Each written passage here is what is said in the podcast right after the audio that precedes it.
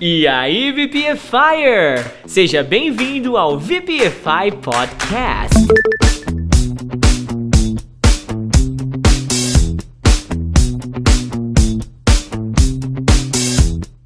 Você quer saber as melhores dicas de inglês da Podosfera, você deu play no podcast certo. Eu sou o Teacher Du Eu sou o Teacher Baby. E eu, Teacher Juan. e juntos nós vamos trazer 7 dias de conteúdo em menos de uma hora. VPFI!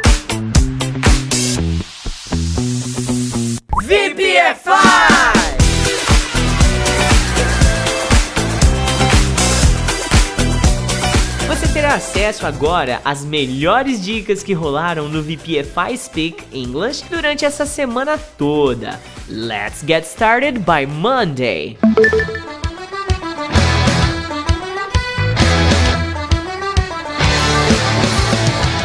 Update 310 Coisas que você provavelmente não sabe sobre a Estátua da Liberdade, ok? Olha, todo feedback que a gente recebe é super valorizado e toda dica dada é analisada e colocada em prática o mais rápido possível. Por isso, um dos VPFires veio até o meu WhatsApp e sugeriu updates culturais, históricos e pedagógicos. Aí eu pensei num combo que seria dinâmico para quem quer se informar, se entreter e de brinde aprender coisas que quase ninguém sabe, tá? Conto aqui com a ajuda do Tutor Dan, que trabalha conosco aqui no VPFI, aqui na escola, auxiliando os alunos no uso da plataforma da Hotmart. E ele ficou responsável por fazer toda a pesquisa que eu vou trazer para você agora, ok? Você já deve saber que a Estátua da Liberdade fica situada no porto de New York, lá nos Estados Unidos, né? E eu decidi começar esse combo de cultura aqui por ela, porque afinal de contas, ela tá presente em praticamente tudo aqui no VPFI, desde o logo até na decoração da escola, tá? Em inglês, o nome dela é Statue of Liberty, ou então Statue of Liberty. O nome oficial dela, no entanto, é A Liberdade Iluminando o Mundo, ou então Liberty Enlightening the World. Ela foi projetada por um escultor francês chamado Frédéric Auguste Barthold. Que, se precisar falar o nome dele de novo, eu vou me referir a ele como Bartô, ou então Fred, tá? a história mais contada que talvez você conheça sobre a Estátua da Liberdade é de que ela foi um presente do governo francês para o governo americano, né? Mas o que pouca gente sabe mesmo, de fato, é que inicialmente o Bartô começou a projetar ela como um farol para ficar lá na entrada do canal de Suez, no Egito, cara. E você sabe aquele Thomas Edison, aquele mano lá que inventou a lâmpada elétrica? E, e não só isso, né? Ele inventou uns outros bugs também relacionados à eletricidade e tal. Então, ele colocou na cabeça, tá? Que ele queria fazer a estátua da liberdade falar. Olha só. Ele queria que de alguma forma fossem tocados uns discursos e coisa e tal, para que toda Manhattan, através da estátua, pudesse ouvir algo simultaneamente. Imagina só conectar um Spotify rolando lá um podcast do VPFI, hein? Hã? A galera ia pirar, hein? Mas ninguém levou o Mano Edson a sério e ele abandonou o projeto. Não teve apoio financeiro do governo e a ideia morreu, tá? Mas ó, ia ser meio macabro, né? Você andando lá, dando aquela turistada com o Gustavo de Sá e de repente a estátua fala: Ei, você aí, brasileirinho, conhece o VPFI? Eita, escola boa, moço. Esse é no mínimo sinistro, vai. No mínimo, né? Cara, são 93 metros de altura. E a bichinha pesa 160 toneladas. É meio pesadinha, né? Dá pra perceber. Se você subir do busto até o coco da estátua, lá no finalzinho, no topo, você vai subir 336 degraus. E eu sou suspeito para falar disso, porque eu adoro fazer treino de escadaria. Então, nossa, eu ia adorar me exercitar nesse trajeto maravilhoso aí, né? Você sabia que a coroa dela tem sete pontas? Porque cada pontinha representa os oceanos e os continentes do nosso planeta. Não sabia não, né? Nem eu. Valeu aí, Tutor Dan, por lançar essa curiosity aí pra gente, beleza? Quando você pensa em projetos da sua vida e quanto tempo eles podem demorar para se concretizar, vai dando até um desânimo, não vai? Às vezes a gente pensa que vai levar anos e tal, mas olha o tempo que o Bartô levou para fazer essa pichorra toda aí que é a Estátua da Liberdade. Ela foi construída em 1884 e a galera ia levando de barco lá para os States. Cara, tiveram que separar essa engenhoca em 350 partes e a viagem durou mais de 365 dias para acabar. Vai lá, pega um pedaço, deixa lá nos States, volta, come um ovo, tal, volta, passa lá, passa no McDonald's, come lanche e 369, velho, é muita coisa, né? Mas uma curiosidade aqui: nos pés da Estátua da Liberdade tem um poema da americana Emma Lazarus que mostra a angústia e a ansiedade que os americanos ficaram durante a guerra contra os ingleses. Só que na boa, angustiado mesmo eu fiquei quando eu li aqui que o, o Bartô ele queria que a estátua fosse coberta de ouro, cara. Mas vocês sabem, né? Querer não é poder. Então, já viu que não rolou, né? Não tem ouro lá não. Mas agora eu vou nessa porque a segunda-feira me reserva muita coisa boa, muita aula para dar, muita coisa para ensinar e mais ainda para aprender. E é lógico, né? Lógico que o Tutor Dan fez uma pesquisa formal, tá? E eu que avacalhei aqui, como eu sempre faço quando o assunto é histórico, tá? Desculpa se isso não te agrada. Nos próximos eu prometo que eu vou fazer igualzinho eu fiz nesse aqui. então se você não gostou, sinto muito, mas é isso, vida que segue, você tem a liberdade de não dar mais o play em uma próxima oportunidade. Mas, but, however, se você gostou, já deixa aquele feedback maroto aí pra gente, fechou? Então, see you, have a great one, VPFire!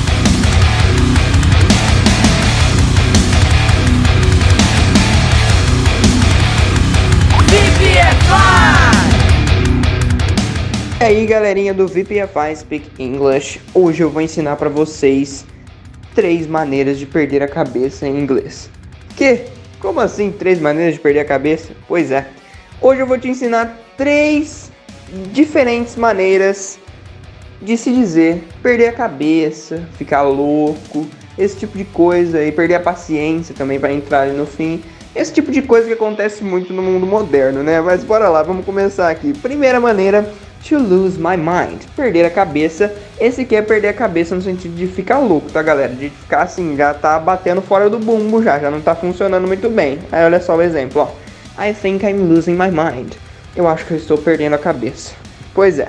No exemplo acima aí, como era uma ação contínua, ou seja, que está acontecendo nesse exato momento, não que eu esteja perdendo a cabeça nesse exato momento, mas é que a ação está acontecendo e não acabou ainda a gente tem que colocar o verbo to be, por isso que está aí I am, e tem que colocar também o ing no verbo, como o verbo é lose fica losing. Então, I am losing, eu estou perdendo, uma ação que não acabou ainda, tá?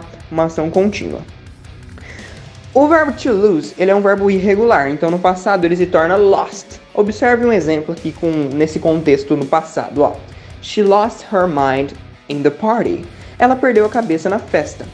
Então, observe, dependendo da pessoa da frase, esse possessivo também vai mudar, tá, galerinha? Como no primeiro exemplo, o possessivo, o possessivo não. Como no primeiro exemplo, a pessoa era I, o possessivo foi my, que é o possessivo de I, tá? Já no segundo exemplo, como a pessoa era she, o possessivo foi para her, tá? Porque cada um tem que perder a sua mente, né? Não tem como eu colocar aqui um possessivo de quem não é, tá? Então, se for she, o possessivo é her, se for I, o possessivo é my, se for you, o possessivo é your, e assim sucessivamente, tá? Bom, segunda forma de dizer perdendo a cabeça em inglês de ficar louco é to lose the plot, tá? Ficando maluco, perdendo a cabeça. I can't believe they did that. They lost the plot. Eu não acredito que eles fizeram isso. Eles ficaram malucos, ficaram loucos, perderam a cabeça. Então é uma segunda maneira de dizer perder a cabeça de ficar louquinho do, das ideias. E a terceira e última é to lose the temper, que é perder a cabeça ou ficar muito bravo. Então, essa expressão aqui não é sobre perder a cabeça no sentido de loucura, mas sim no sentido de perder a cabeça de raiva. Que também pode ser traduzido por perder a paciência, tá? Então aqui a pessoa perdeu a paciência de tanta raiva. Olha só o exemplinho. When they broke the window, my father lost his temper. Quando eles quebraram a janela, meu pai perdeu a cabeça de raiva, tá? Então, the temper aí é a raiva, tá, galera? É, não que temper é a palavra raiva, mas temper significa perder a paciência nesse sentido aí, né? Agora que você já perdeu a cabeça repetidas vezes com esse update, é hora de praticar com os nossos desafios, tá? Então eu separei três frases aqui em português para você passar elas para o inglês usando as expressões que eu te ensinei hoje. Então você pode aqui tem três frases, você pode usar cada uma uma expressão diferente, porque eu também ensinei três expressões diferentes. Então vamos lá. Primeira frase: Você está perdendo a cabeça. Você precisa falar com ela. Segundo, ele perde a cabeça no trabalho todo fim de semana. É, acontece muito isso aí com o pessoal, né? Toda semana perde a cabeça no trabalho, fica louco. E terceira frase: do jeito que as coisas estão, nós vamos perder a cabeça. É, tá difícil. E se você não sabe a expressão do jeito que as coisas andam, do jeito que as coisas estão, no andar da carruagem, eu já ensinei isso em um, em um update aí no passado, tá? Não, não faz muito tempo não, então dá uma dá um scroll up lá no no grupinho nosso aí que você consegue achar essa essa expressão marota. Caramba, eu esqueci a palavra grupinho nosso, que coisa, né? I, I think I'm losing my mind too, galera. Tá foda, viu? Mas é isso aí, pratique o inglês e eu volto para mais um update amanhã. Bye bye!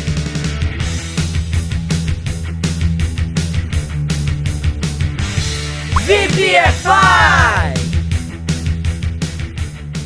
Salve, salve, galerinha VPFire! Update 312. Coisas que eu sei, mas provavelmente você não sabe. Bora aprender coisas que geralmente não se aprende nas escolas, mas você pode precisar se estiver viajando para o exterior. Hoje iremos aprender partes do corpo, mais precisamente partes do rosto, que você talvez não saiba, mas eu sei e vou te ensinar agora. Você saberia me dizer como é que são as palavras em inglês cílios, pálpebra, narina e buço? Eita, tenso essa, hein? Bora aprender elas aí? Se liga aí. Cílios, eyelashes. Pálpebra, eyelid. Narina, nostril. Buço, fluff.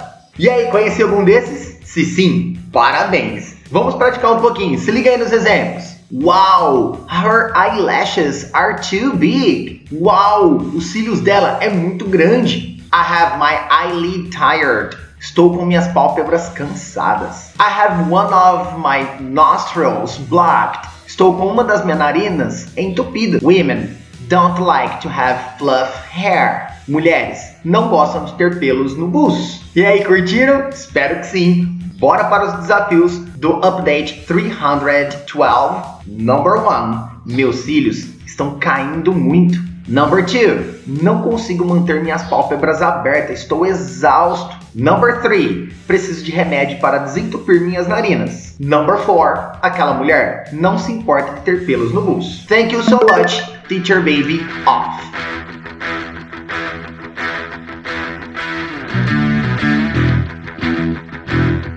VPFI! Update 313. Are you sharing too much? Quando eu digo que eu amo estudar inglês porque sempre é dia de aprender algo novo, é de verdade mesmo, viu? Hoje, por exemplo, durante a minha corrida matinal, eu tava lá ouvindo o podcast da BBC com um resumo de novas palavras adicionadas nos, nos dicionários de Cambridge, Oxford, Collins, sabe? Eu aprendi o termo sharenting. Então, eu tô aqui para te ensinar e questionar o seu ponto de vista sobre os Sharons, ok? Esse update, ele cai hoje como uma luva aqui pra gente, porque afinal de contas, é, na quarta-feira passada, nós estávamos lá no aulão do Zoom, falando sobre os membros da família, né? E as relações entre eles. E o Sharenting tem tudo a ver com esse tema. Olha só, basicamente, um Sharent é uma combinação entre a palavra parent e share, ok? Tipo assim, uma pessoa que pensa num pai ou numa mãe que compartilha muitas fotos, muitas informações sobre seus filhos e filhas lá nas mídias sociais, no Instagram, no Facebook or whatever, ok? Eu não sei se eu me enquadraria como um sharent pela quantidade de coisa que eu compartilho com vocês aqui sobre a Mary Claire, Mas só que tem alguns parents que, sei lá, os caras têm um over, né? Eles compartilham praticamente tudo mesmo, certo? Agora, vamos levantar opiniões e vamos debater de forma respeitosa a opinião de cada um aqui, tá bom? Olha só.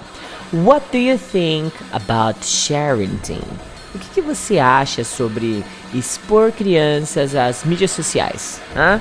Lembrando que essa exposição não parte da criança, tá? Não é a criança falando, mãe, deixa eu usar o Instagram, mãe, deixa eu usar o Facebook. Não, não, não, não. Muitas vezes as crianças, elas não têm nem idade, nem ciência de que elas estão sendo expostas para o mundo virtual. É uma coisa que parte dos pais, por isso que é o parenting, tá bom? Eu conheço uma bebezinha, por exemplo, que ela não tem nem um ano de idade e ela já tem mais seguidores no Instagram do que o VPFI. É, é isso mesmo, não que a gente seja referência para nada, mas né? ela tem, famosinha, tá? Olha só, quando eu tava lá correndo e ouvindo o podcast da BBC, eu tive a certeza que eu devia transformar essa informação aqui em um update. E eu gostaria de saber qual seria a melhor forma de traduzir a palavra parenting, na sua opinião, é claro, né? Não, vamos de achismo agora. Não tem nada comprovado, nem o dicionário BR pegou para traduzir o termo ainda, então vamos sair na frente, vamos tentar entregar essa resposta. Olha esse exemplo aqui, ó. Please stop the parenting. Her mom's getting angry at you because of that. Por favor, para de ficar compartilhando fotos. A mãe dela tá ficando nervosa com você por causa disso. Beleza? Agora eu vou passar aqui três desafios para ter os desafios do update e você precisa responder em inglês para praticar também a sua habilidade comunicativa, tá? Então vamos lá. 1. Do you know anybody who can be considered a Sharon? 2. Do you think kids can be affected later for sharenting? How? 3. Are you okay with people sharing their babies? Deixa as respostas aí embaixo e sucesso! Agora eu vou nessa continuar atualizando a Hotmart, alright? Have a great one, VPFire! VPFI! E aí, galerinha do VPFI Speak English, Teacher Juan aqui para mais um update nesse grupo maravilhoso e hoje mais um quadro do nosso Vocabulary Box. E a palavra que eu vou ensinar para vocês é Inside Out. Bom, para quem não sabe, o filme divertidamente em inglês é Inside Out. Mas o que, que vem a ser essa palavrinha maravilhosa aí? Bom, a primeira tradução dela é de dentro para fora ou então do avesso. Exatamente. Quando a gente vai falar de roupa do avesso, a gente usa inside out para passar essa ideia. Olha só esse exemplo que legal. She put her sweater on inside out. Ela colocou o suéter do avesso. Olha que loucura, hein? Inside out também é conhecido por ser um conhecer muito sobre algo. Por exemplo, a gente aqui na minha região geralmente fala assim: Fulano conhece a cidade de trás para frente, ou seja, conhece muito bem. Conhecer com uma palma da mão. Inside out também pode servir para esse contexto. Olha só o exemplo aqui. John knows the system inside out. O John conhece o sistema com uma palma da mão dele, ou seja, conhece muito bem. Pode servir para um sistema, um lugar, um assunto em complexo ou não, ok? É uma palavrinha simples, mas que tem duas traduções bem específicas que vai te ajudar bastante. Para você treinar bem isso aí, tem o Time to Practice agora com três desafios e olha só, tem coisa extra aqui nesse update, hein? Vamos lá para as primeiras frases que você tem que passar para o inglês aí usando o Inside Out, ok? Ele estava com vergonha porque a camisa estava do avesso. Segunda frase, Carla conhece a cidade com uma palma da mão. E três, eu vesti minha blusa do avesso. E o que tem de novo neste update é o Answer the Question, que é uma questãozinha sobre essa, esse assunto que eu ensinei para vocês. Então, What subject do you know inside out? Qual assunto você conhece com uma palma da sua mão? Então responde aí embaixo, treine essa nova palavrinha do inside out and bye bye!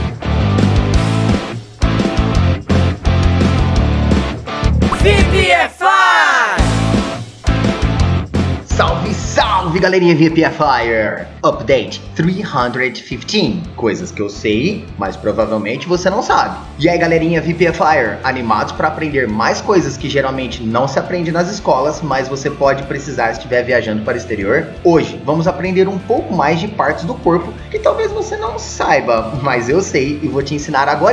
Vamos lá, para e pense você. Saberia me dizer como são as palavras em inglês clavícula, escápula, axila e umbigo? Vixe, essa daí são esquisitas, hein, teacher? Bora aprender elas então? Se liga aí. Clavícula, pessoal, se fala collarbone. Escápula ou omoplata se diz shoulder blade. Axila, armpit. Umbigo, belly button. E aí, conheci algum desses? Se sim, congratulations! Vamos praticar um pouquinho? Se liga aí para alguns exemplos, pessoal. He broke his collarbone when he fell off his motorcycle. Ele quebrou a clavícula quando caiu de moto. The doctor had to operate her shoulder blade very carefully.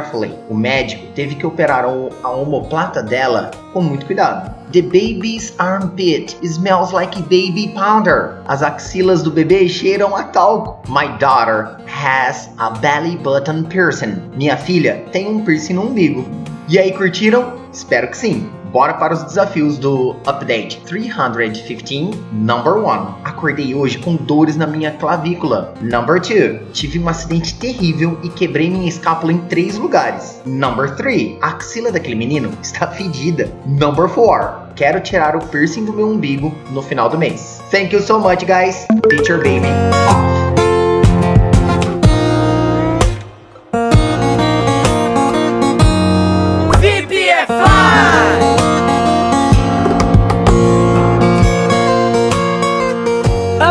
Update 316 Como falar eita, caraca e caramba em inglês? Essas são as típicas palavras do dia a dia que a gente usa tanto, tanto, tanto e não consegue expressar em um segundo idioma de forma natural, não é mesmo?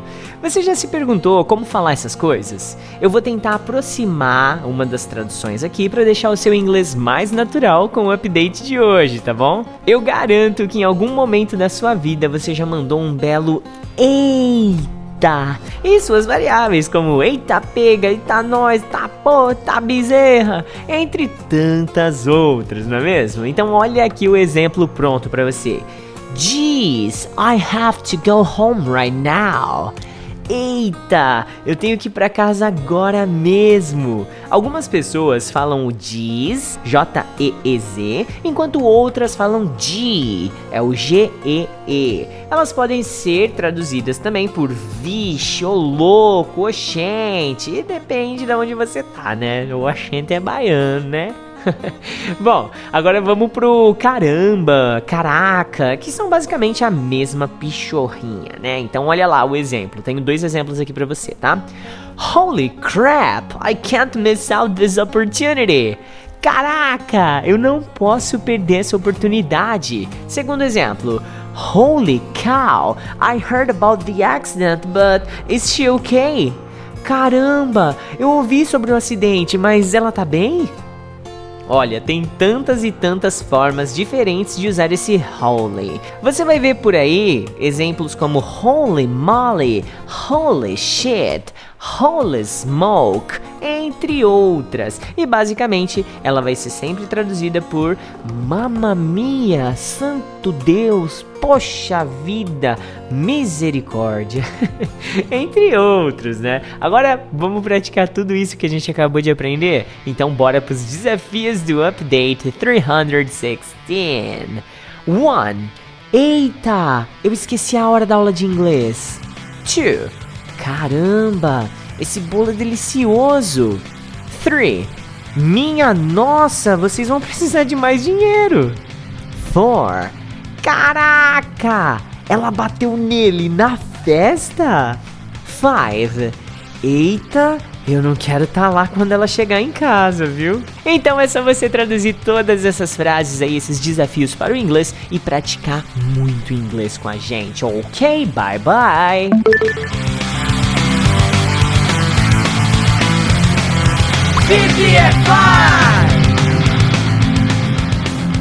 E aí, galerinha do VPFI Speak English, Teacher Juan aqui para mais um update e hoje os tipos de chuva em inglês.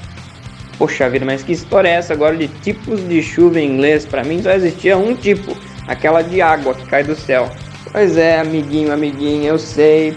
Eu também pensava isso até hoje que eu descobri uma coisa muito legal. Mas eu não estou falando dos tipos de chuva, falando da, do, da intensidade da chuva. Dependendo da intensidade da chuva, a gente pode dizer ela com palavras diferentes em inglês para expressar a intensidade. Então, para quem não sabe, a palavra chuva em inglês é rain, tá? E para falar que está chovendo, a gente geralmente fala it's raining. É, é geralmente a forma que a gente aprende lá na nossa escola de inglês, né? It's raining, está chovendo e acabou. Mas dependendo da intensidade da chuva, a gente pode usar formas diferentes. Então vamos da chuva mais fraca para a chuva mais forte e mudando aí o vocabulário, ok? Então olha só, quando a chuva acabou de começar, quando começou a dar aqueles pingotes, aqueles pingos, você pode falar o seguinte, ó, it's spitting, ok? A gente pode usar essa expressão aí para quando começou a dar aqueles micropingos que você fala, ó, começou a chover, hein, galera, it's spitting. Uh, ok, it's spitting. O engraçado é que o verbo spit, to spit, é o verbo cuspir. Olha só que coisa louca. Então, essa frase de cima aí, it's spitting, também pode ser traduzido por está cuspindo, tá? Mas como a gente está falando do contexto chuvoso da coisa, aí a gente traduz por está começando a chover, tá? Então olha só esse exemplo aqui. It's spitting, take my raincoat está começando a chover, pegue minha capa de chuva. Muito simples, né? Muito simples, não tem segredo, não tem segredo nenhum. Segredo. Galera, segunda forma de dizer aí, ó. It's drizzling. It's drizzling. O que, que é isso? Drizzling. Nada mais é do que aquela chuvinha leve. Sabe quando a gente fala assim, ó, tá chuviscando, hein? Esse aí é o It's drizzling, ok? Olha só o exemplinho. You don't need to run, it's only drizzling. Você não precisa correr, tá só chuviscando, só aquelas, aquela chuvinha leve, aquela chuvinha que é até gostosa de, de ficar por baixo, aquela, aquela refrescada, entendeu? Então esse aí é o drizzling. A terceira é a forma mais famosa de todas, que é o It's Raining. E aí isso aqui expressa uma chuva de forma normal, não é nem muito fraca, nem muito forte, aquela chuva meio termo, que você fala assim, ah, bom, tá chovendo, ok, tá chovendo legal. Então, essa aí é o It's Raining, tá? Olha só o exemplo. I can't go home now, it's raining. Eu não posso ir para casa agora, tá chovendo, tá? E aí, aumentando um pouquinho mais o nível da nossa chuva, it's pouring. Chovendo forte, tá? Você usa essa palavrinha aí, essa expressãozinha it's pouring para quando tá começando a chover forte de verdade. Você fala, caramba, tá chovendo bem forte. E que a gente geralmente usa em português também, por aqui na minha, na minha região, por exemplo, cara, tá caindo um toró, hein? Esse toró nada mais é do que a chuva forte, tá? Não sei se vocês falam isso aí, mas aqui é bem comum. Então olha o exemplo aí. I'm wet because it's pouring. Eu estou molhado porque está chovendo muito. Então chover muito você pode dizer it's pouring, ok? E tem uma outra maneira de dizer também o chovendo muito forte, que é uma maneira muito engraçada. Olha só, e a nossa última aqui, hein? Olha, It's raining cats and dogs. Tá chovendo muito forte. A tradução é um tanto quanto engraçada e diferente, né? É, tá chovendo gatos e cachorros, mas como isso é uma expressão, a gente não pode traduzir assim ao pé da letra. Quer dizer que tá chovendo muito forte mesmo, tá? Então olha aí o exemplo. Why do you want to open the window? It's raining cats and dogs. Por que você quer abrir a janela? Tá chovendo muito forte, tá? Depois de tomar toda essa chuva aqui nesse update, é hora de dar aquela praticada com os nossos com os nossos tipos de chuva diferentes, né? Eu fiz questão de colocar cinco exemplos dessa vez no Time to Practice para vocês passarem para o inglês e eu coloquei cada um em uma em uma força de chuva diferente, né? Comecei da mais fraca e fui até a mais forte. Então vocês vão poder usar todas as expressões que eu ensinei hoje se vocês fizerem o time to practice. Bem legal, né? Então façam o time to practice. Se vocês não conseguirem fazer alguma frase, tiver alguma dúvida, pode mandar a dúvida aí no chat que a gente responde, tá? Se você não conseguir fazer uma frase tão complexa ainda porque está no início, faz frases pequenininhas, entendeu? Anote essas palavrinhas aí essas expressõezinhas aí no seu English Notebook para você ir treinando aos poucos. E é isso aí, galerinha. Para quem fizer as frases, grava um áudiozinho falando elas para treinar aí o speaking também. A gente corrige alguma alguma falhazinha de de pronúncia sem nenhum problema, ok? Bye bye, VPFires. See you next update.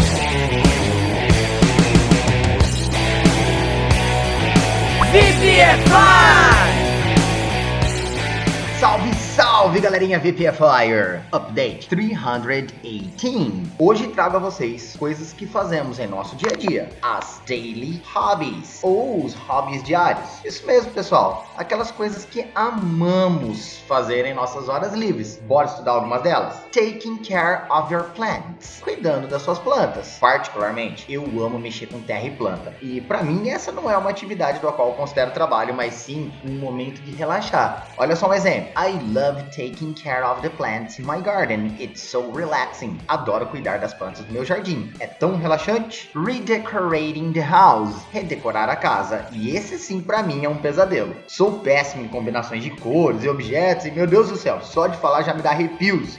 Olha um exemplo. My wife loves redecorating the house when she has a free time. Minha esposa ama redecorar a casa quando ela tem um tempo livre. Watching TV series. Assistir séries de TV. Bom, quem não ama ficar horas maratonando uma boa série na Netflix, hein? Olha só um exemplo. I spend all my weekend watching TV series at home. Eu passo todo meu fim de semana assistindo séries de TV em casa. Reading. Leitura. Eu particularmente admiro muito quem tem o hábito de reading, mas eu confesso não tenho muita paciência para leitura e acabo pecando nesse quesito. With a good book, You can travel for everywhere. Reading is amazing. Com um bom livro, você pode viajar para qualquer lugar. Ler é incrível. Playing an instrument. Tocar um instrumento. Esse é um hobby que eu amo. Tenho banda desde adolescente e ainda hoje, depois de anos, adoro pegar minha guitarra e passar horas com meus amigos fazendo um bom som. Someone told me that playing an instrument is good for mental health. Alguém me disse que tocar um instrumento é bom para a saúde mental. Working from home. Trabalhar de casa.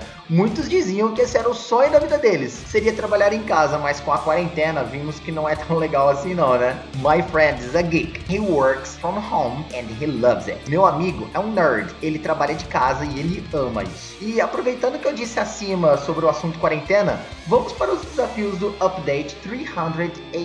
Conte-nos quais dos daily hobbies você está mais fazendo durante essa quarentena. No number 2, quais você faz porque gosta de fazer. E no number 3, quais você faz, mas nem gosta tanto assim. Galerinha, espero que vocês tenham gostado. Thank you so much. Teacher Baby off.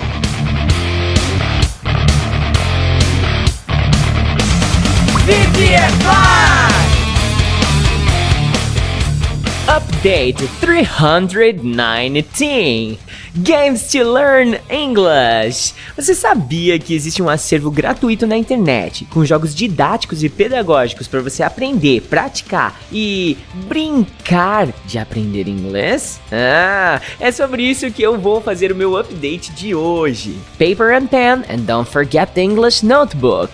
Olha só. Primeiro, você não precisa pagar nada, é 100% free. Segundo, não precisa instalar nada no seu computador ou no seu celular. Terceiro, o acervo conta com jogos para alunos de todos os níveis. Quarto, você pode fazer competições com ranking dentro desses mesmos jogos, ok? E quinto, se você é aluno ou até mesmo professor, eis aqui o melhor podcast do ano, a melhor dica do ano para você, tá? Agora sem mais blabber jabber, eu vou começar a falar um pouquinho sobre os games que tem lá no gamesToLearnEnglish.com e as suas funções, o que, que eles praticam e como que você pode extrair o melhor de cada um deles, tá bom? São 28 games e obviamente eu não vou falar de todos, mas sim sobre os que eu mais uso com os meus alunos, alright? Então vamos começar aqui com Animal Mystery, o mistério animal. Se você quer melhorar sua habilidade de elaborar perguntas em inglês e de brinde ainda conhecer vários animais, ha, é esse o game para você, tá bom? Nesse joguinho você vai receber Six Shadows from Animals, é, seis sombras de animais. Tipo assim, é, você vai ter que fazer a pergunta, elaborar uma pergunta para tentar descobrir qual é o animal correto. As perguntas podem começar com question words e o game faz você praticar e memorizar tudo isso sem sofrer com aquela didática chata e maçante da sala de aula. Então, é, ah, caso você esteja ouvindo esse podcast em algum agregador de conteúdo, eu recomendo que você acesse agora. Você pode falar inglês.com.br barra Games to Learn English, porque tem as imagens, tem os links tem tudo aqui bonitinho para você. Então talvez a experiência seja um pouco frustrada para você aqui, porque você não tá vendo o que eu tô vendo, tá bom?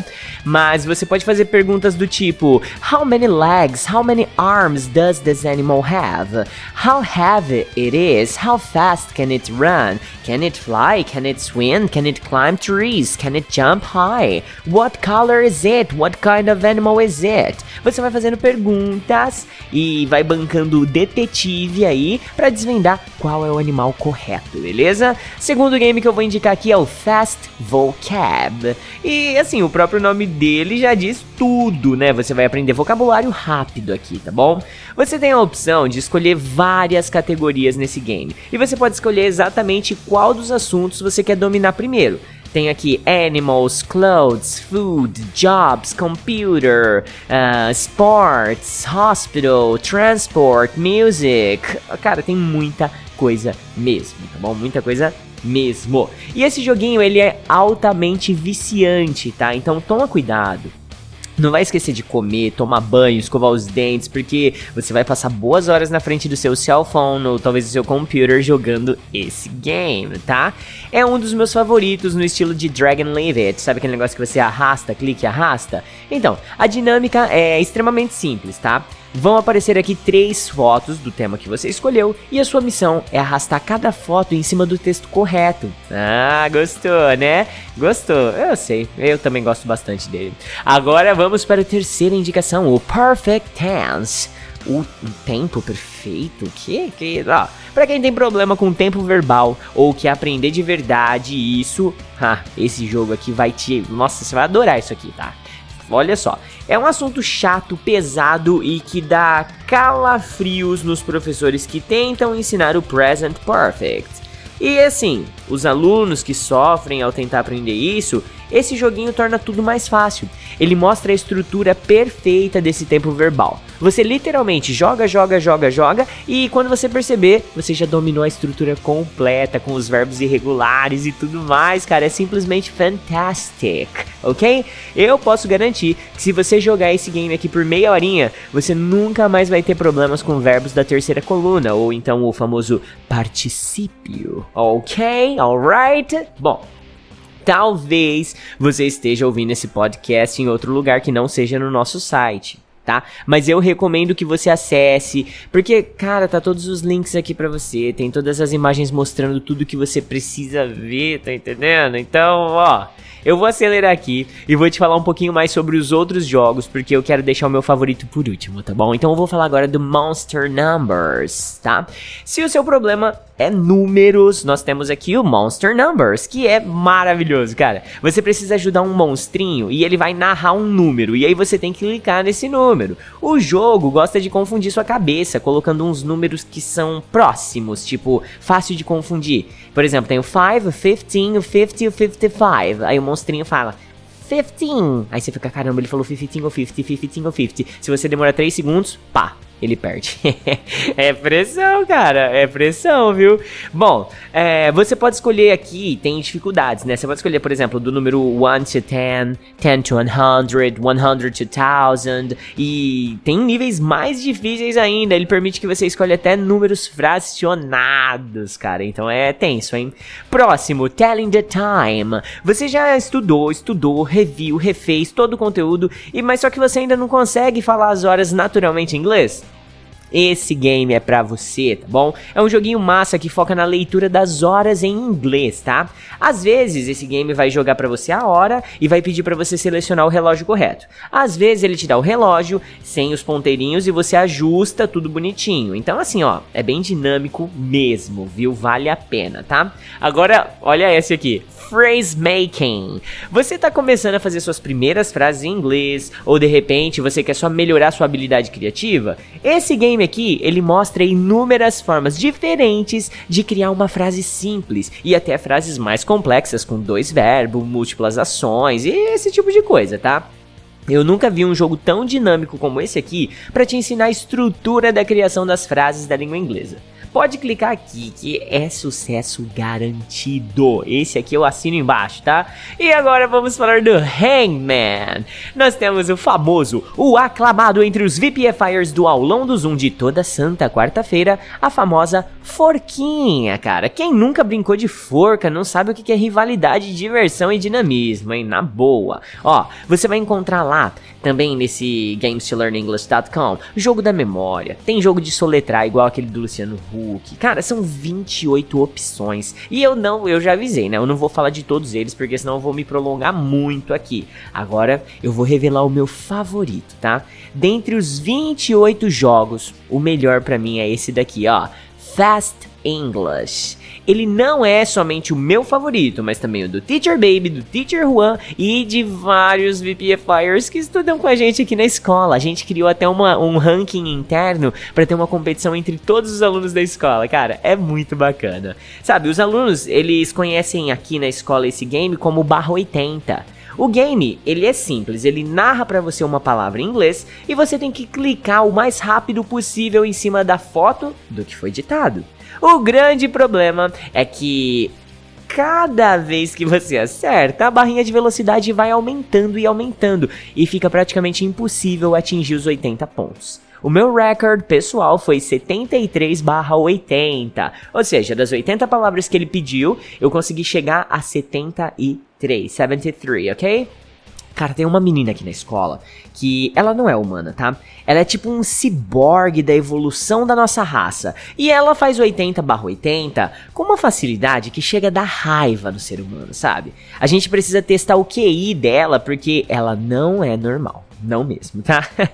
Mas ó, que conteúdo de respeito, hein, galera? Eu vou lá agora continuar atualizando a Hotmart, porque o VPFI Forever tá rolando, galera. E se você quer mais informações, entrar em contato, deixar seu feedback, já, já manda aí, ó. 16 997 52 2487 e sucesso, galera.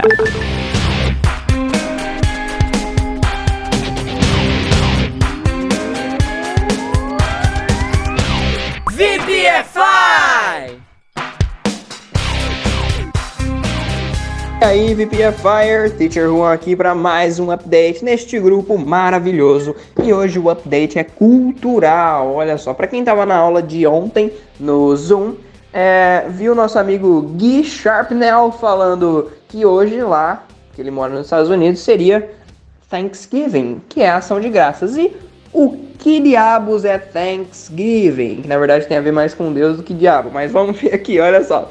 O primeiro Thanksgiving foi celebrado nos Estados Unidos, em Massachusetts, pelo, pelos peregrinos fundadores da vila. Depois de colheitas serem devastadas pelo inverno, os colonos tiveram uma ótima colheita de milho no verão de 1621. Faz um tempinho aí, né? 1621, poxa vida. Para celebrar a ocasião, o governador da vila organizou uma festa de outono no mesmo ano. Então, o que aconteceu? Estragou tudo a plantação e no verão teve uma plantação muito legal. Eles falaram, pô, vamos fazer uma festa, cara. Vamos fazer uma festa para comemorar isso aí. E aí foi assim que ele fez uma festa, né? O governador aí fez uma festa no outono. E os convidados dessa festa foram cerca de 90 índios. E aí foi servido lá pato, peixe, peru, milho, né? Porque a colheita foi de milho. Não, se não tivesse milho, pelo menos no banquete, pelo amor de Deus, não compensava a festa, né? Após esse acontecido, após esse, esse, esse, essa grande festa, virou tradição todo ano ali fazer essa comemoração. Até que no ano de 1863, Abraham Lincoln, o presidente da época dos Estados Unidos, anunciou que toda quarta quinta-feira, peraí, ficou meio confuso, né? Toda quarta, ou seja, primeira, segunda, terceira, quarta, a quarta quinta-feira do mês de novembro seria o Dia Nacional de Ação de Graças, tá? Então, resumo de toda a ópera. Esse dia de ação de graças, galera, ou Thanksgiving Day, que é isso em inglês, né, obviamente, como o próprio nome já diz, é um dia de demonstrar a gratidão a Deus pelas bênçãos recebidas durante o ano. E é também o dia ideal para demonstrar carinho e afeto para amigos e familiares. É um dos dias, um dos feriados mais importantes nos Estados Unidos e também no Canadá justamente como o Natal e o Ano Novo, tá? Ele é um feriado bem familiar, em que é normal fazer viagens bem grandes para reunir todo mundo em um jantar muito chique. E olha só, falando em jantar, olha o que, que geralmente tem na, na, mesa dessas pessoas no Thanksgiving. Olha só. Peraí vai passar uma moto aqui. Passou a moto, agora eu posso falar. Primeiro de tudo, coloquei em primeiro aqui o peru, né? Que pra quem não sabe em inglês é turkey. Turkey é o peru. Por isso que esse dia também, galera, é conhecido como Turkey Day, que é o dia do Peru. Thanksgiving também é conhecido por Turkey Day, tá? Por ter o Peru ali como um símbolo muito midiático. Tem também a batata doce, que é a sweet potato. Tem o purê de batata, que é mashed potatoes. E o povo gosta de batata, hein? Batata doce, batata de purê, vai mandando batata. Abóbora, que é parente da batata, né? Que é o pumpkin. E tem a torta de maçã também, que é a Apple Pie. Bom, tem muitas outras coisas também, né, galerinha? Mais uma moto, né? Hoje tá o dia de passar moto, né? Mas enfim, vamos continuar aqui o nosso update. Eu e as motos, tá? Tem muito mais coisa, muito mais comida, tá, galera? Mas eu só coloquei algumas aí para vocês terem um vocabuláriozinho de comida aí do Thanksgiving, tá? A estimativa é que são consumidos por volta de 46 milhões de peru durante esse feriado. Então, olha só, um dia só 46 milhões de peru perus, né, são consumidos. É muita, muito peru, né, cara? O feriado também é conhecido por grandes desfiles nas cidades. Geralmente participam centenas de personagens midiáticos e personagens do mundo infantil, como Mickey, o Homem-Aranha, entre outros. Geralmente costuma acontecer bastante em Nova York esses, esses desfiles, galerinha. Olha só. A sexta-feira, depois do Dia de Ação de Graças, como o Dia de Ação de Graças é na quinta, a sexta-feira é a famosa Black Friday, que todo mundo sabe que nesse dia aí as lojas fazem promoções enormes. Mas no caso de lá, são promoções de verdade, né? Aqui no Brasil é uma coisa meio. É, não tá tão promoção assim, hein? Ou então eles colocam como se o preço anterior fosse duas vezes mais e deixa o preço normal, né? Essas estratégias aí brasileiras. Enfim. Mas isso aí da Black Friday é assunto para outro update, tá? Inclusive na Black Friday é até comum as pessoas brigar por conta de produtos, cara. É mole isso aí? Muito louco, né?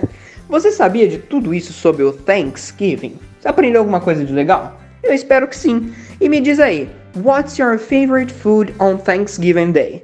Qual a sua comida preferida no dia de ação de graças? Qual das que eu coloquei aí você gosta mais? E se você tivesse um Thanksgiving Day aqui no Brasil, o que você levaria nesse jantar maravilhoso? Coloquem aí embaixo and see you! VPFI! Salve, salve galerinha VPFire! Update 321 Escalator, Ladder e Stairs. Essa daí é da nossa série, coisas que eu sei, mas provavelmente você não sabe. E sim, galera, é hoje. É hoje que nós vamos subir na vida, porque vamos aprender a falar escadas escadas de modo diferente. Aí essa é mole, né, teacher? Ops, não, pera. Escada rolante, escada móvel, escada fixa. Eita, aí complicou, teacher. Relax. Você não sabe, mas eu sei e vou te ensinar agora. Escada rolante, pessoal. Escalator, as minhas favoritas. Sem sombra de dúvida. Olha só um exemplo utilizando elas. Sorry, sir. But the escalator is not working now. Desculpe, senhor, mas a escada rolante não está funcionando agora. Escada móvel, sabe aquelas que a gente tem em casa que dá para dobrar e levar ela para onde quiser? Então, essa daí se chamam ladder. Olha só um exemplo. I need to buy a ladder to clean my roof. Preciso comprar uma escada móvel para limpar meu telhado. Já a escada fixa, pessoal, são aquelas que vemos em casas para subir no andar de cima, sabe? Essa daí a gente fala em inglês stairs. Olha alguns exemplos. Use the stairs to go to the bathroom upstairs. Use as escadas para ir ao banheiro acima. E aí, conheci algum desses, galera? Se sim, congratulations! Espero que vocês tenham curtido, mas agora é hora dos desafios do Update 321. Number one, number one, aquele senhor deve usar a escada rolante porque é idoso. Number two, preciso usar minha escada móvel para trocar a lâmpada. Number three, na casa dos meus pais tem uma escada fixa enorme. Galerinha, espero que vocês tenham gostado. Thank you so much. Teacher Baby off.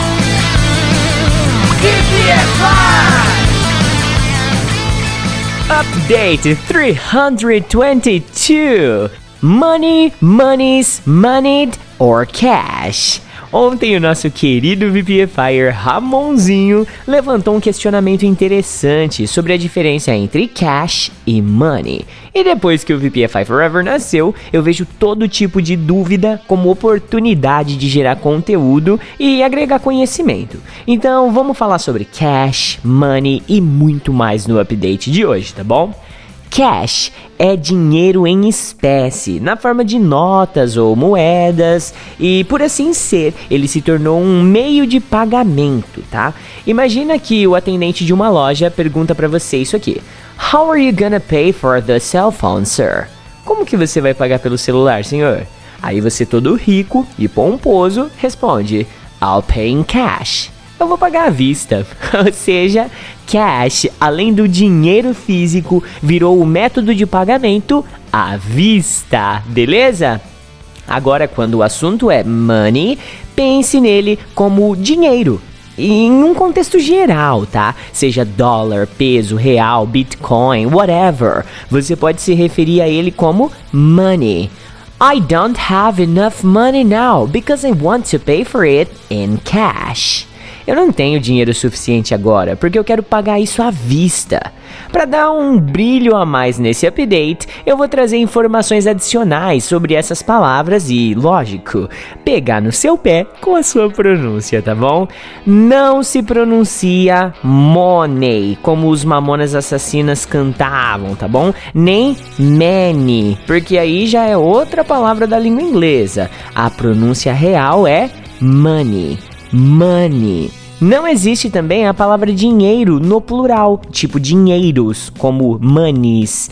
Ou melhor, pelo menos não existe com essa tradução, tá? Se você vê essa palavrinha em algum texto por aí, saiba que monies são somas, ok? Somas, adições, alright? Mas talvez você não precise ficar fazendo as somas, porque você é muito moneyed. Oh, sabe o que significa isso aqui? Check the example now.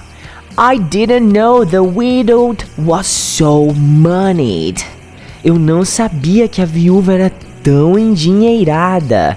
Ah, agora, para terminar com chave de ouro, o nosso correspondente da Flórida, Clinton Davis, trouxe informações interessantes aqui sobre o dinheiro falso e dinheiro sujo. Se você já tem um nível vocabular mínimo aí, talvez você até arriscaria traduzir essas collocations de money por fake money e dirty money, certo?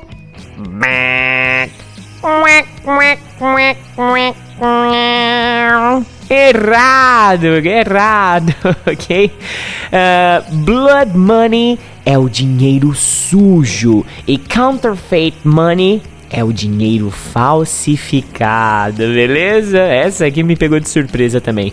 Eu não saberia. Se alguém me perguntasse, provavelmente eu iria pro lado do fake money e dirty money também. Blood money, então, dinheiro sujo. Counterfeit money é o dinheiro falsificado. Show?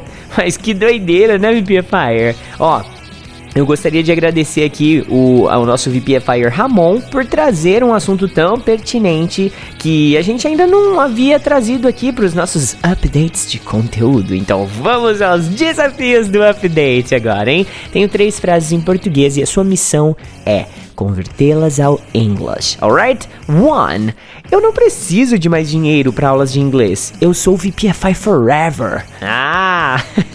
Two, minha mãe sempre paga à vista. Ela é endinheirada. Ah!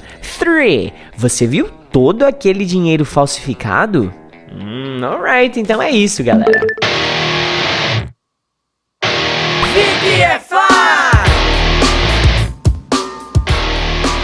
E aí, galerinha do VPFI Speak English, Teacher Juan aqui para mais um update neste grupo maravilhoso e hoje a história da Black Friday.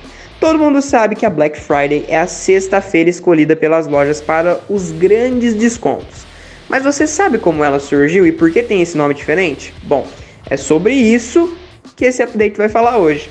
Ou então qual é a origem da Black Friday? Bom, a Black Friday ela está diretamente ligada ao Dia de Ação de Graças, que foi o feriado que eu expliquei no update de ontem, tá? Eu expliquei tudo sobre o Dia de Ação de Graças. Se você não ouviu, volta aí, dá um scroll up aí e veja, tá? Por quê? Além de gratidão, o Dia de Ação de Graças também virou sinônimo de consumo. Lembra daqueles desfiles que eu falei para vocês ontem? Pois é, a maioria deles é patrocinado por grandes marcas, com o intuito de ganhar novos clientes, obviamente, né?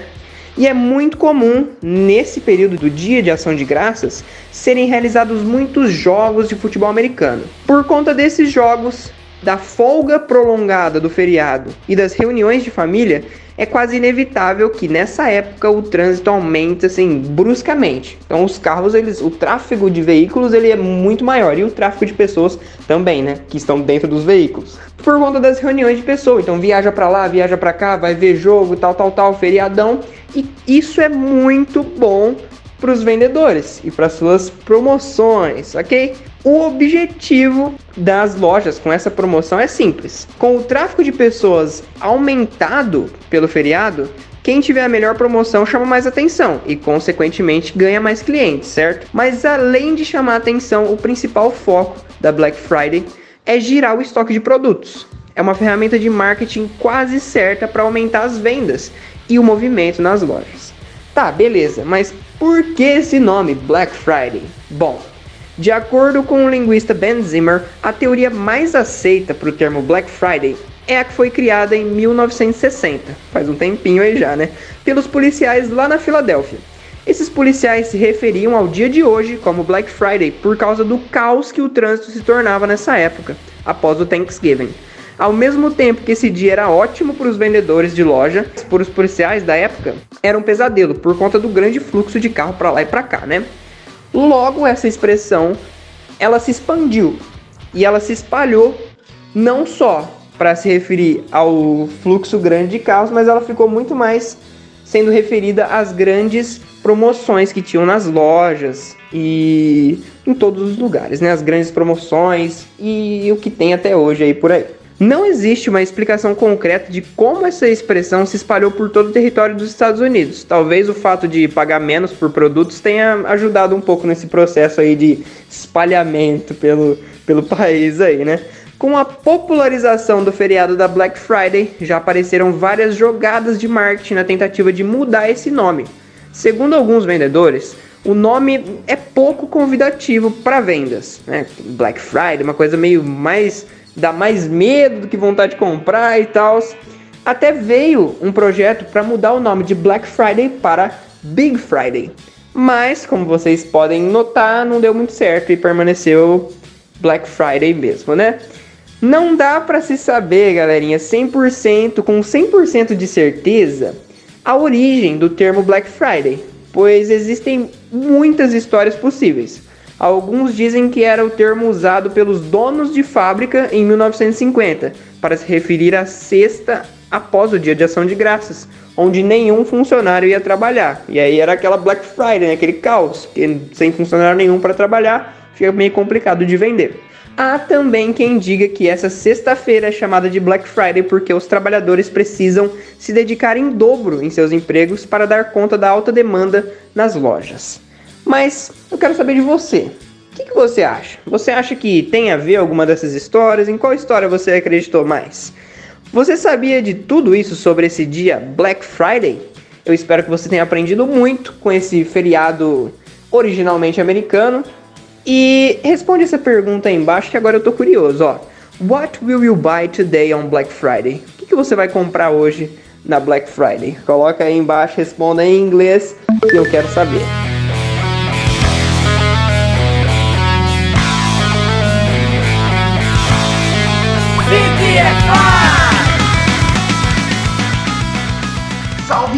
Salve, galerinha VPFire! Update 324. Rob, Steal, Burgle. Essa é da série Coisas que eu sei, mas provavelmente você não sabe. Tenho certeza que em algum momento você já se pegou com a dúvida. Quando quero falar sobre roubar, o que usar? Ok, você não sabe, mas eu sei e vou te ensinar agora. Se liga aí. Rob, pessoal. Usamos o rob quando estamos falando sobre roubar alguém. Rob someone. Roubar um banco. Rob a bank. Veja que rob refere-se a coisas ou uma pessoa. Uma coisa interessante é que o verbo rob sempre passa a ideia de que houve violência ou ameaça no ato. Se liga aí, por exemplo. An armed gang robbed a bank in Main Street last night. Um bando armado roubou ou assaltou um banco na Main Street a noite passada. Já o steal refere-se ao ato de tirar algo de alguém ou de algum lugar sem que seja percebido, sendo portanto o ato de furtar. Geralmente não há o uso de violência. Steal pode ser traduzido por furtar ou roubar. Olha só um exemplo. Someone stolen my bike. Alguém furtou, roubou a minha bicicleta.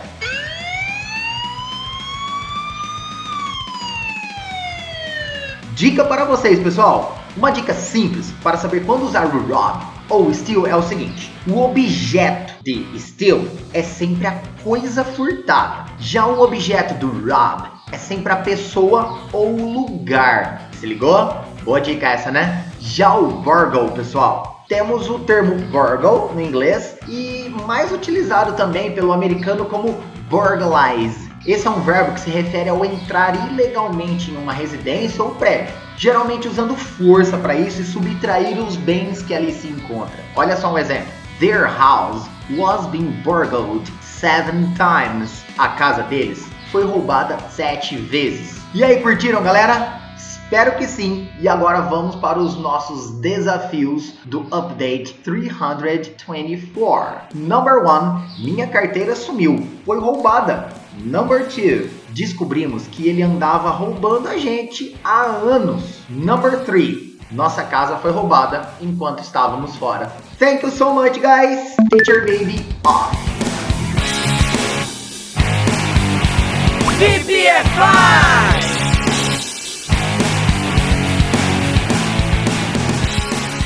Update 325.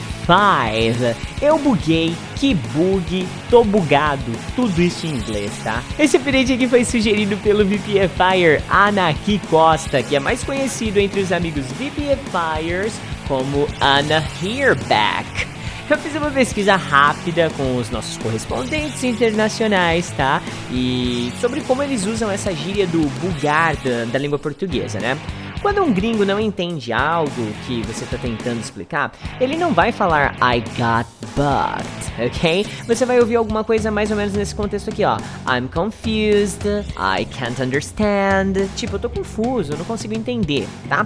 Inclusive, o nosso amigo VPFire Isaac Pereira também deu uma sugestão bem pertinente, que é o famoso That blows my mind. Isso me buga, isso explode a minha mente, tá? Só que as gírias mais próximas do nosso famoso buguei, tô bugado e etc, eu vou trazer agora pra você, tá bom? Então, ó, para passar exatamente essa ideia é, na língua inglesa, você tem que usar esse sentido aqui, ó. I'm having a brain cramp today. Eu tô bugado hoje. E o mais legal de aprender é aprender além do básico. Isso sim é fundamental, tá? Então saiba que cramp pode também ter o significado de cãibra, cólica, espasmo, grampo. E se você usar como verbo ainda o to cramp, ele pode significar também restringir, limitar ou até mesmo desacelerar. Então, cara, basicamente quando você fala que você está com brain cramp, pode ser que você está com cãibra no cérebro, cólica no cérebro, um grampo no cérebro, ou seja, você está bugado, tá vendo? Agora, ó, conhecimento agregado é tudo nessa vida, né, gente? Então, vou trazer mais uma é, expressão americana aqui. Essa é tradicionalmente utilizada na Flórida, segundo Clinton Davis, nosso correspondente, tá? Então, olha só. She was having brain farts because of the test. Ela tava bugando por causa do teste. Então, olha só.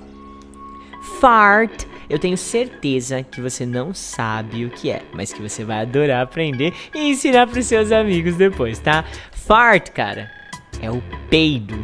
É, pum, bufa ou qualquer outro apelidinho carinhoso aí pro vento que sai do seu traseiro. e do meu também, tá? Não, não, não sejamos hipócritas aqui. Não negamos um peido a ninguém, tá bom? Eu sei, gente, eu me empolgo mesmo, desculpa, às vezes é, é inevitável, tá?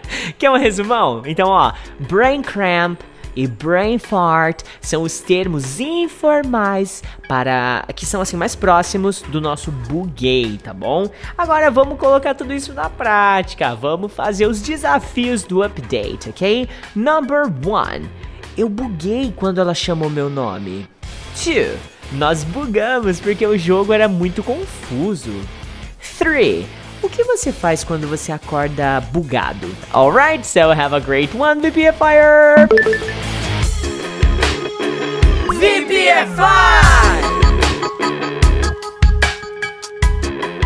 E aí, galerinha do VPFI Speak English, Teacher Juan aqui para mais um update neste grupo maravilhoso. E eu tava me deparei com essa palavra aqui e eu percebi que ela é tão completa e tão extensa que eu tive que trazer ela em um update aqui para vocês. A palavra é a palavra step, uma palavra simples que muita gente conhece aí, né? Step teve até no nosso, no nosso aulão de família, né? Stepmother, stepsister. E a palavra step ela tem muitas variações. Ela pode, ela pode incluir em gramática, em substantivo, muitas coisas. Vocês vão ver como que ela é extensa, porque eu dei uma listada bem gigante aqui no que em quais áreas da língua essa essa palavra pode ser usada. Então dá uma olhada aqui. Step pode ser um verbo. O verbo to step é o verbo pisar ou dar um passo. Olha só o exemplo que eu usei aqui. I stepped in mud. My shoes got dirty. Eu pisei na lama e meus sapatos ficaram sujos, tá? Então, o step aí, to step, inclusive, né? Ele é um verbo regular. Por isso que no passado ele vai ganhar o ed. E além de ganhar o ed, ele tem dois p's, tá? Em vez de um step só, que a palavra normal tem, ele vai ter dois no passado. E aí vira stepped, stepped, ok? Agora, como noun, noun, para quem não sabe, é o substantivo. Como substantivo, ele é muito extenso também. Eu vou listar aqui os mais usados, tá? Os mais comuns. Então, olha lá. Primeiro, Step pode ser degrau, degrau de escada. Então, olha só. These stairs have 30 steps. Essas escadas têm 30 degraus. Step também pode ser o passo. My hotel is only some steps away from here. Meu hotel é só alguns passos longe daqui. Step também pode ser passada. The girl walked with quick steps to follow her mother. A menina andava em passadas rápidas para acompanhar a mãe dela. Então, step também pode ser passada, né? Ritmo de passada. E step, por último, também pode ser etapa ou fase. Então, olha só.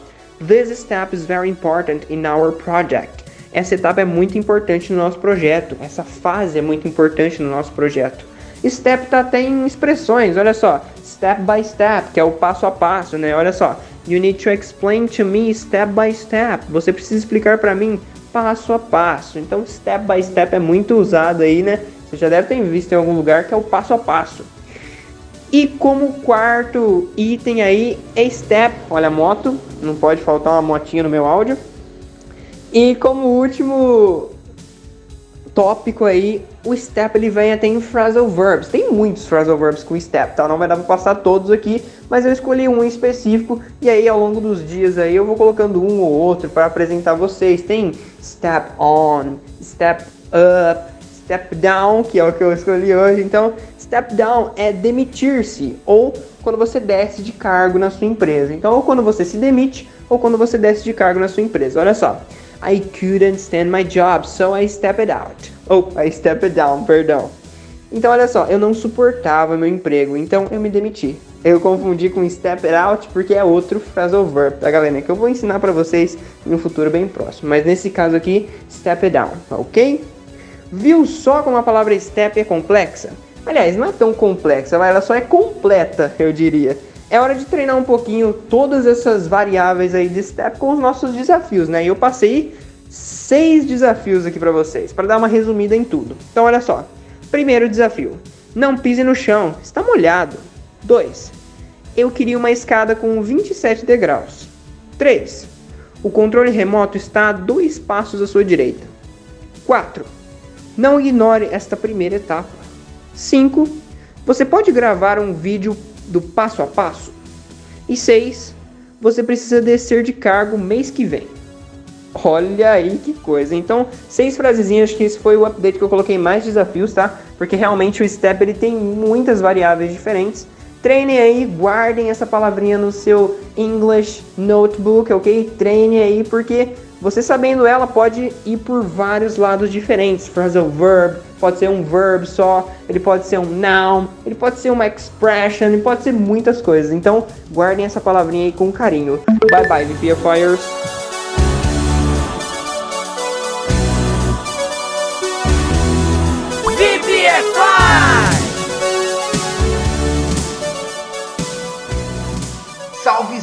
Salve galerinha VPFire! Update 327, then e then. E aí, qual a diferença? Essa é da série Coisas que eu sei, mas provavelmente você não sabe. Then, pessoal, com a, é utilizado para fazer comparações sobre algo com outra coisa. Uma dica é lembrar da palavra comparar, pois ela possui o a e é utilizada para relacionar algo ou alguém. Por exemplo, I'd rather have a salad than a hamburger. Prefiro uma salada do que um hambúrguer. Também pode ser encontrado better than, indica qual será o preferido. Por exemplo, I like chocolate better than vanilla. Gosto mais de chocolate do que de baunilha. Bem como outras situações comparativas, tipo taller than, que é mais alto do que, cheaper than, mais barato que, more expensive than, mais caro que. Deu para pegar o uso do than com a. Já o than com e é utilizado para indicar tempo, como um então ou depois. Lembre-se da palavra tempo, pessoal, e nela tem a letra e. Pegou a dica?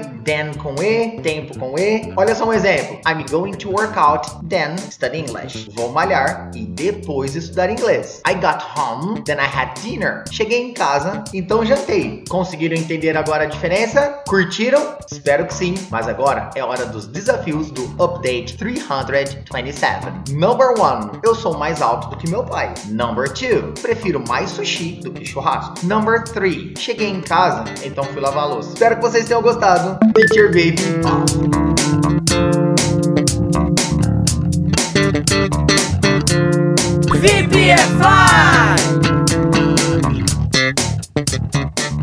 isso aí, VPFires! Trocentas dicas muito bem elaboradas por três professores de inglês. Foram mais de 100 exemplos de uso e é conteúdo top para quem quer aprender inglês de verdade, né? Bom, assim a gente fecha a nossa 14 semana oficial de conteúdo VPFI por aqui, né? Eu espero que você tenha gostado, porque afinal de contas, cara, são três professores dedicados a você e ao seu aprendizado, tá? E se você gostou desse conteúdo todo, eu quero um feedback pra gente. Tira um screenshot aí da sua tela, marca arroba você pode falar inglês nas suas redes sociais e chama a gente lá no WhatsApp pra bater um papo. Vai 16 99752 2487, beleza? Lembrando que esse podcast aqui, ele só é possível graças ao VPFI Forever, que é o nosso grupo de VPFIers que estudam com a gente todos os dias através da Hotmart, ok? Agora, se conecta com a gente aí em todas as suas redes sociais. É só você procurar por VPFI ou então você pode falar inglês. Agora eu vou curtir o meu domingão com a minha família e amanhã eu já inicio a edição da 15 semana. Bye bye BPF Fire! Fica aí curtindo esse baixo rasgando seu domingão.